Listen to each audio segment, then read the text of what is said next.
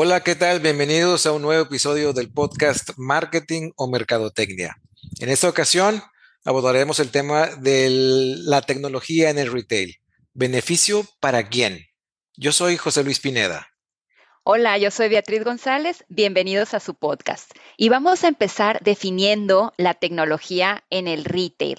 Y bueno, el uso de las tecnologías se ha implementado en todas las diferentes vertientes de la mercadotecnia y el retail o la venta al detalle no es la excepción. Por lo tanto, el uso de la tecnología entienda lo que hace es mejorar la experiencia del consumidor porque a más información, más fácil es tomar una decisión por parte del consumidor.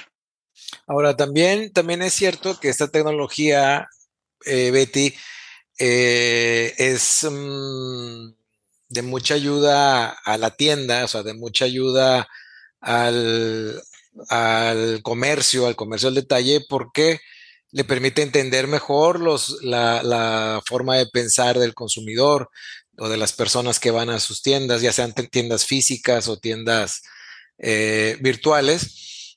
Eh, comprenden mejor nuestros comportamientos, comprenden mejor esas tecnologías, sobre todo las más nuevas, comprenden mejor nuestras motivaciones, lo que nos puede gustar, lo que no nos puede gustar. Y sí, evidentemente están encaminadas a, mejorar nuestra, experiencia, nuestra experiencia de, pues de compra en el punto de venta, ¿verdad? Pero, Betty, ¿cuáles son las tendencias más nuevas o qué es lo, qué es lo que viene en cuanto a tecnología en el punto de venta? Sí, fíjate que hay un estudio muy interesante que hizo Euromonitor, desarrollado para Google, donde dice, por ejemplo, que las ventas totales del retail en México van a crecer un 40% en los próximos cinco años, 15% más que el resto de Latinoamérica. Entonces, quieras o no, México es punta de lanza. ¿Y por qué es esto?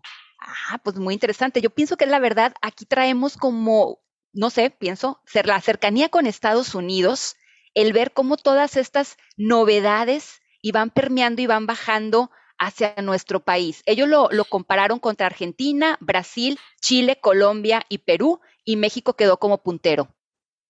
Ok, entonces el, dato era, la, ¿se van a incrementar? 40% la venta de retail en los próximos cinco años y 58% se incrementará la venta del e-commerce.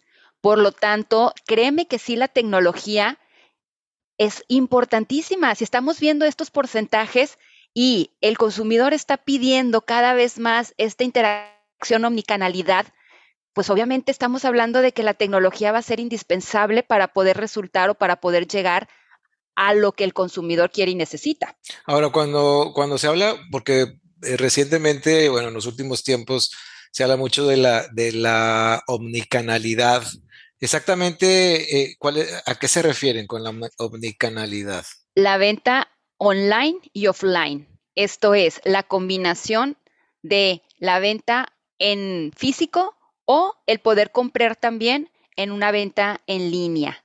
Y aquí entra otro punto bien interesante, José Luis. Y me vas a preguntar, ¿la tienda física desaparecerá? Obvio, no. La tienda física no desaparece por dos razones bien importantes. Es el showroom. Ahí es donde la persona vive la experiencia. Y segundo, te da la gratificación inmediata. Tú compras en línea y el producto te llega, si te va muy bien, al día siguiente, ¿verdad? Y si no, puedes esperar a lo mejor hasta 15 días. Sin embargo, la tienda física tiene la gran ventaja de que compras y te llevas el producto en ese momento. Esa gratificación no, hasta ahorita no ha sido posible de poderla comparar contra otra cosa. Por lo tanto, la tienda física sigue, pero de la mano de la tienda online, porque aquí te va otro dato bien interesante. Nueve de cada diez personas hacen primero la búsqueda de sus productos o servicios en Internet, visitan la tienda digital o la página web y ya después se van a la tienda física. Es que, claro, es que también eh, hasta ahora, con la tecnología que hay ahora eh, económicamente este, alcanzable, eh, no se ha superado la experiencia de entrar a un local, sentir la temperatura, la iluminación, escuchar la música, las texturas, tocar el producto, tocar el producto con tus manos, pues eso, eso no ha sido superado. Y luego el servicio de, de una persona bien, o sea, motivada, de, de una persona bien preparada que te va a tratar bien, ¿no? Por eso muchas, como dices, muchas este, cadenas de tiendas están enfocándose mucho a la, a la, experiencia que brindan, a la experiencia global que brindan a las personas que cruzan por, por el umbral de su puerta, ¿verdad? Claro, por supuesto. De hecho, bueno, tú sabes, ¿no? La, los, los, vendedores en línea más grandes en México, y me imagino que se replica para otro país, Amazon y Mercado Libre. Pero hablando ya de ejemplos en México, Liverpool, Coppel y Walmart son los que llevan las ventas en línea más este, fuerte todo aquí en, en México. Entonces, sin embargo, Liverpool, Coppel y Walmart sigue teniendo tienda física, ¿verdad? Por supuesto. Pero aquí entra otro detalle muy importante, José Luis. Cuando aparece la tecnología para que nosotros podamos hacer la compra, muchos datos o muchas huellas digitales se quedan, huellas digitales del usuario, ¿correcto? Sí, y mire, justo estaba pensando, eh, no sé si tú has visto esta campaña relativamente reciente en la Ciudad de México de Burger King. Eh, la, gente, el tráfico, hay fuentes que dicen que el tráfico en la Ciudad de México es de los peores del mundo, que en promedio la gente pasa el día cinco horas metidos en su automóvil.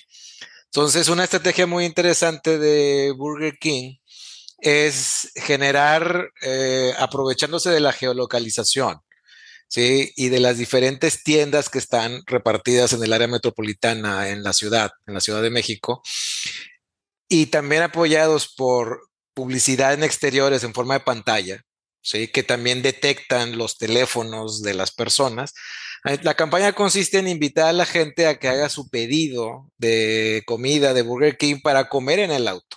Entonces les dicen, la el restaurante de Burger King está aquí sabe cuántos minutos, su hamburguesa va a llegar en 7 minutos, en 10 minutos. Entonces pides a través del teléfono, la tienda sabe exactamente dónde estás y tú te estás moviendo, ¿verdad? Como pues, como estas aplicaciones de Waze o Google Maps que te van orientando en el tráfico. Entonces, mientras todavía estás en el tráfico, dicen, oye, te quedan 47 minutos para llegar a tu lugar de destino, puedes comer ahora.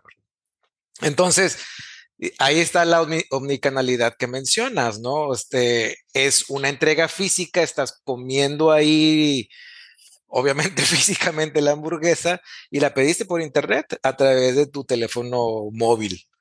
Ahora, lo preocupante, bueno, para mí, lo, preocupante es eh, que precisamente toda la información de nosotros que tienen las, las, empresas o que tienen las tiendas y los fabricantes, porque, porque en el retail, pues es un gran mercado, esa es una marca, esa es una compañía, pero hay miles y miles de marcas más, o sea, los fabricantes de los productos que se venden en esa tienda, ¿verdad? Entonces, todos ellos tienen nuestra información.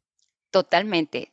desde lo más básico, desde nuestro correo electrónico hasta cosas muy delicadas como es nuestra tarjeta, ¿verdad? Porque pues pagamos en línea, nuestros gustos y preferencias, ¿verdad? Porque ellos exactamente saben qué compramos, de qué talla, de qué color, cada cuándo lo compramos. Entonces, sí, por supuesto, traen muchos datos importantes de nosotros, pero yo te diría, José Luis, que yo como consumidor en línea, yo no tengo miedo.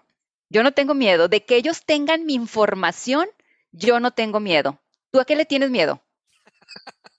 no es necesariamente así como que, que le tenga le tenga miedo. La, tú sabes muy bien que, que, la estadística o la información que tienen recopilada, que es una cantidad bestial, o sea, es, es enorme, ¿no? Y se necesitan se necesita un poder de cómputo también muy grande y gente muy especializada que domina unas formas de estadística que pueden llegar a predecir. A mí lo, a mí, a mí lo que me, me preocupa, y siempre me ha preocupado con respecto al marketing, es que las marcas o las compañías sepan más de mí que yo, o que mi conducta, y por lo tanto que mi conducta, que yo creo que son decisiones mías, en realidad son inducidas. O sea, lo que yo creo que es mi decisión tal vez no es mi decisión, sino que salió ahí y me dicen, José Luis, esto va a ser maravilloso para tu vida, sabiendo todo lo que sabemos de ti. Y yo digo, ah, qué barbaridad, casi me leen la mente. No, me están induciendo. No sé si me explico. Claro que te explicas, pero fíjate mi postura. Para mí no es una inducción a la compra, para mí es un te facilito el que no tengas que pasar otra vez por todas las páginas. Oye, si yo ya sé que esto es lo que a ti te gusta, pues de una vez te pongo en primera mano sin que pierdas tiempo.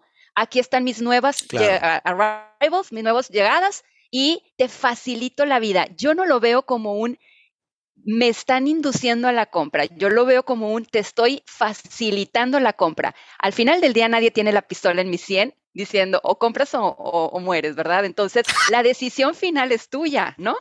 Sí, sí, eh, eh, eh, eso, es, eso es verdad. Y, ahí te va, y ahí te va otra cuestión.